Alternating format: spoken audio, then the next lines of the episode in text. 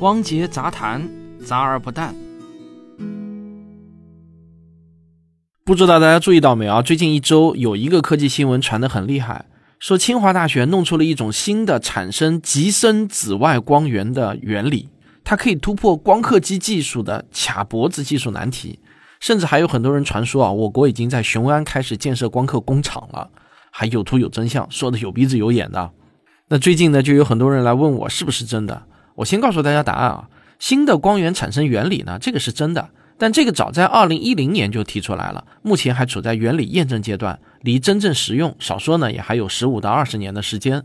而这次被热炒的清华大学的论文，其实呢也是二零二一年初就发表了，不知道为什么两年半后啊突然被挖坟出来热炒。至于雄安建什么光刻工厂云云啊，那就是以讹传讹，子虚乌有了。今天呢，刚好我借着这个话题啊，来跟大家聊一聊，造一个光刻机为什么那么难？中国有没有可能完全独立自主研发出最先进的光刻机呢？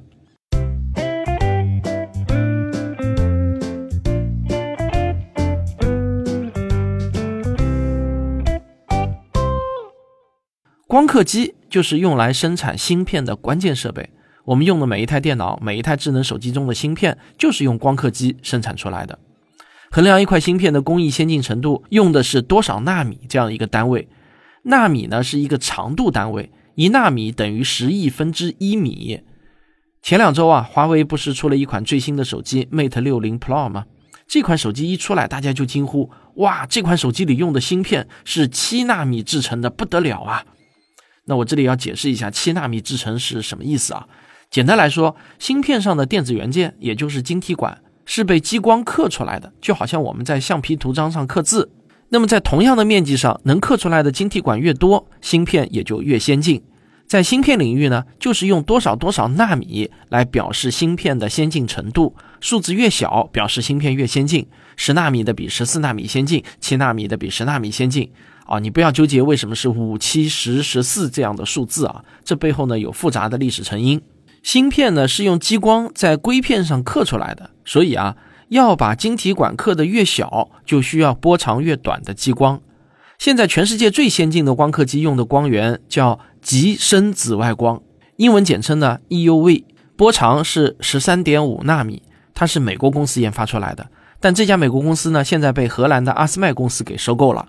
不过这里我们要弄清楚一个概念啊，不是说十三点五纳米波长的激光就只能刻十三点五纳米的芯片，它其实能刻七纳米、五纳米甚至更小制成的芯片。比 EUV 更差一点的光刻机呢，用的光源叫深紫外光啊，少了一个极字，英文就简称为 DUV。它的波长呢是一百九十三纳米，这就比 EUV 大了一个数量级了。华为的最新手机用的那个七纳米制成的麒麟九千 S 芯片，就是用 DUV 刻出来的。是的，是一百九十三纳米的波长，利用一种叫做多重曝光的技术，就可以刻出七纳米的芯片。但就是这种一百九十三纳米的光刻机，我国呢现在也还是造不出的。能造出 DUV 的，全世界也只有日本的尼康和佳能，以及荷兰的阿斯麦公司。对你没听错啊，连美国也不行。讲到这里呢，我顺便插一句，什么是多重曝光技术？我用一个最简单的比方来试着说明一下，比如说啊，现在你有一个画正方形格子的机器，它能画出来的正方形的格子的边长呢是一百毫米，那有没有办法利用这个机器画出小于一百毫米的正方形格子呢？当然是可以的，方法就是我先在纸上画很多连在一起的格子，形成一个网格，然后呢，我把机器啊稍稍挪动一下位置，在这张纸上再画一次。这样呢，又会添加一个新的网格，两个网格重叠在一起，那线条就会交错形成更小的格子。你自己可以拿笔在纸上试一下啊。光刻机每次刻芯片的过程呢，就是一次曝光。用 DUV 去生产七纳米制成的芯片也是一样的，一次没有办法呢，就多曝光几次。每次曝光之后呢，就再移动一小步，再曝光，就好像我们前面画格子的时候，把两个网格给它交错重叠在一起。这样呢，就可以刻出更小的晶体管了。当然啊，这样做也不是没有副作用的，那就是出错的可能性也更大了。大规模生产的话，会有很多失败的芯片浪费掉。用专业术语来说呢，就是芯片的良率比较低，次品率比较高。好，我们回到正题。那么制造一台光刻机有多难呢？我先定个性啊，光刻机是目前为止人类有能力制造的最精密和最复杂的机器，没有之一。一台光刻机有三大关键部分组成，第一部分呢是光源，第二部分是光学系统，第三部分是蚀刻工作台。每一部分的技术挑战啊，都堪比登月。我们先来说光源。要产生十三点五纳米波长的极深紫外光，目前的做法呢是用高功率的激光去轰击一个直径只有三千万分之一米的小锡球，哎，就是金属锡的那个锡啊。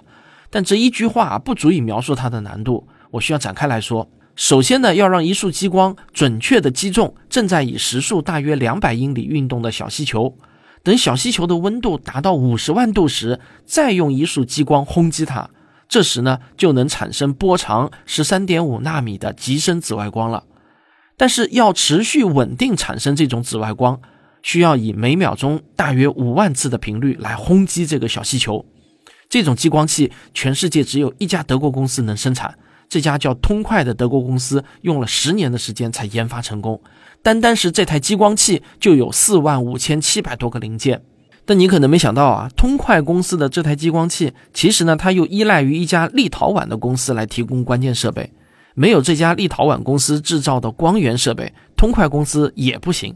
这简直啊，就是螳螂捕蝉，黄雀在后的即视感。下一个难关呢，是如何把这种极深紫外光给收集起来，形成一束极深紫外光的激光呢？那这就到了下一个关键部分，叫光学系统。为 EUV 研制的这套光学系统，全世界也只有一家德国公司能制造，它就是大名鼎鼎的蔡司公司。你可能听说过，蔡司生产的相机镜头是世界上最好的镜头之一。可是，相机镜头与 EUV 光学系统用的镜头比起来，那就好像是螺旋桨撒农药的飞机和喷气式战斗机的差别了。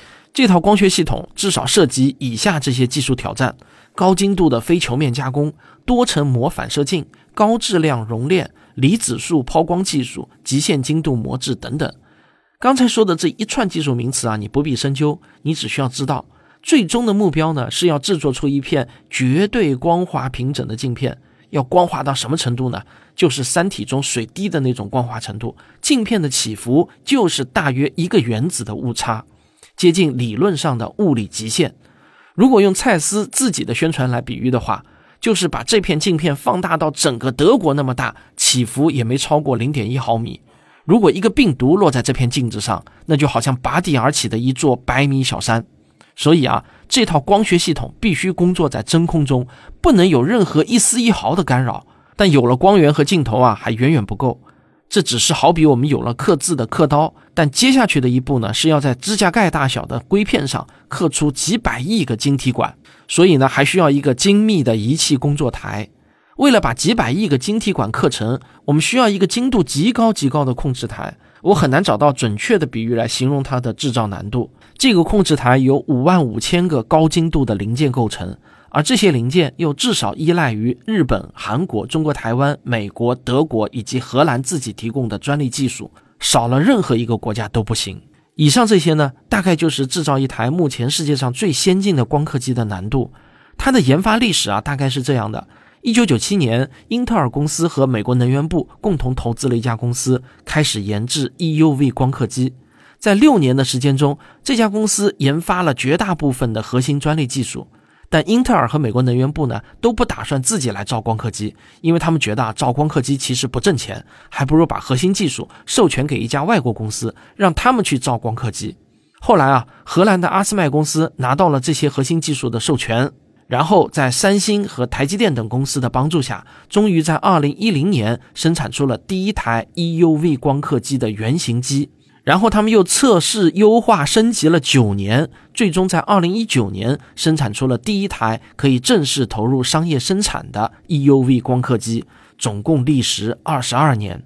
然而，虽然 EUV 光刻机呢是荷兰的阿斯麦公司生产的，但它呢只不过是一个组装厂，只有百分之十五的零件是自主生产的，其他百分之八十五的零件依靠进口。又因为美国能源部拥有光刻机几乎所有的核心专利，所以呢，阿斯麦生产光刻机需要美国能源部的授权。这就是为什么，假如美国政府说啊不准把光刻机卖给中国，荷兰的阿斯麦公司只能听他的原因。可以说呢，一台 EUV 光刻机是七八个国家围成一个圈，卡着阿斯麦的脖子。而我们中国想要突破技术封锁，独立生产光刻机，就需要在全部三大关键部分上实现完全的自主创新。而我们现在只能说，在第一个光源部分，我们看到了一点点希望。二零一零年，斯坦福大学的华人教授，同时也是清华杰出访问教授赵武，与他的博士生一起提出了一种产生极深紫外光源的新原理。这种原理呢，就被称为稳态微距束。英文就简称为 SSMB，它呢就是利用巨大的粒子加速器来产生极深紫外光。二零一七年，清华大学的唐传祥教授团队与德国的同行一起合作，完成了实验的理论分析和物理设计，并开发测试实验的激光系统，进行了一定的原理验证。二零二一年的二月，他们的论文在《自然》杂志上成功发表。唐教授的博士生邓秀杰呢是第一作者。唐教授和德国埃姆霍兹柏林材料与能源研究中心的另外一位教授是通讯作者。这里啊，顺便提一下学术圈的一般规则啊，第一作者呢，一般是指该研究课题中贡献最大的人，而通讯作者呢，则是课题的负责人和成果受益人。到了二零二二年三月，唐传祥教授和邓杰博士又在我国的物理学报上发表了同名论文。可能他们自己也没有想到，一年多后，不知道什么原因，大概是在二零二三年的九月十三号，不知道呢是哪个自媒体发了个视频，标题呢很那个啥啊，叫逆天了，清华大学 SMB EUV 光源横空出世，功率达到 EUV 光刻机的四十倍，然后呢就仿佛一把火，各个自媒体平台都开始以各种逆天了三个字开头为题，来热炒清华大学的这个 SSMB 方案，看得我都傻了。那我希望大家冷静的是啊，我们现在离实现生产极深紫外光刻机还有十万八千里，大家千万别上头。首先呢，清华的官网上说啊，二零二一年的时候，唐传祥教授呢就已经向国家发改委申报，把 SSMB 实验装置列为“十四五”国家重大科技基础设施。但是呢，我到现在呢也没有查到任何立项的新闻。注意，这种民用科研项目不是军事项目，不需要保密的，立项都是需要公示的。也就是说啊，至少到目前为止，这个项目连立项都还没有立项呢。好，我们就算乐观一点，明年能够立项吧。那这种级别的科研装置啊，没有个五年是很难建成的。然后建成了以后呢，我们再乐观一点，我们搞个三年给它测试成功，然后呢，我们还要再花五年建成可以商用的光源。那这就是十三年过去了。注意啊，这还是非常非常，真的是非常乐观的估计。但是光刻机的另外两个关键部分能不能在这十三年中搞成呢？很遗憾，我们现在连个影子都还没有。而且我们不知道再过十三年，美国人、荷兰人是不是又搞出了更先进的下一代光刻机呢？那如果他们搞出来了，我们还得继续追。最后，我想说一句我个人不中听的观点啊。在二十年之内，这个世界上不可能有任何一个国家可以完全独立自主地造一台代表国际最先进水平的光刻机，美国也不例外。当然，以上呢只代表我个人的一点浅见，我呢倒是很希望自己被打脸。但我为什么还要把这个观点说出来呢？是因为啊，我真的不希望过去大跃进的那种悲剧重演。中国人是很聪明，但并不意味着我们中国人就是特殊材料的人。全世界所有的种族都是人科人属智人种，中国人和外国人的基因几乎没有差异。我们不比外国人笨，但也并不比外国人聪明很多。实事求是才是发展科学技术的正道。像光刻机这样超级精密复杂的机器，寻求最大范围的国际合作才是最佳解决方案。好，节目最后我们再上个小广告。今年的国庆长假，我们科学声音为您精心准备了两条研学营路线。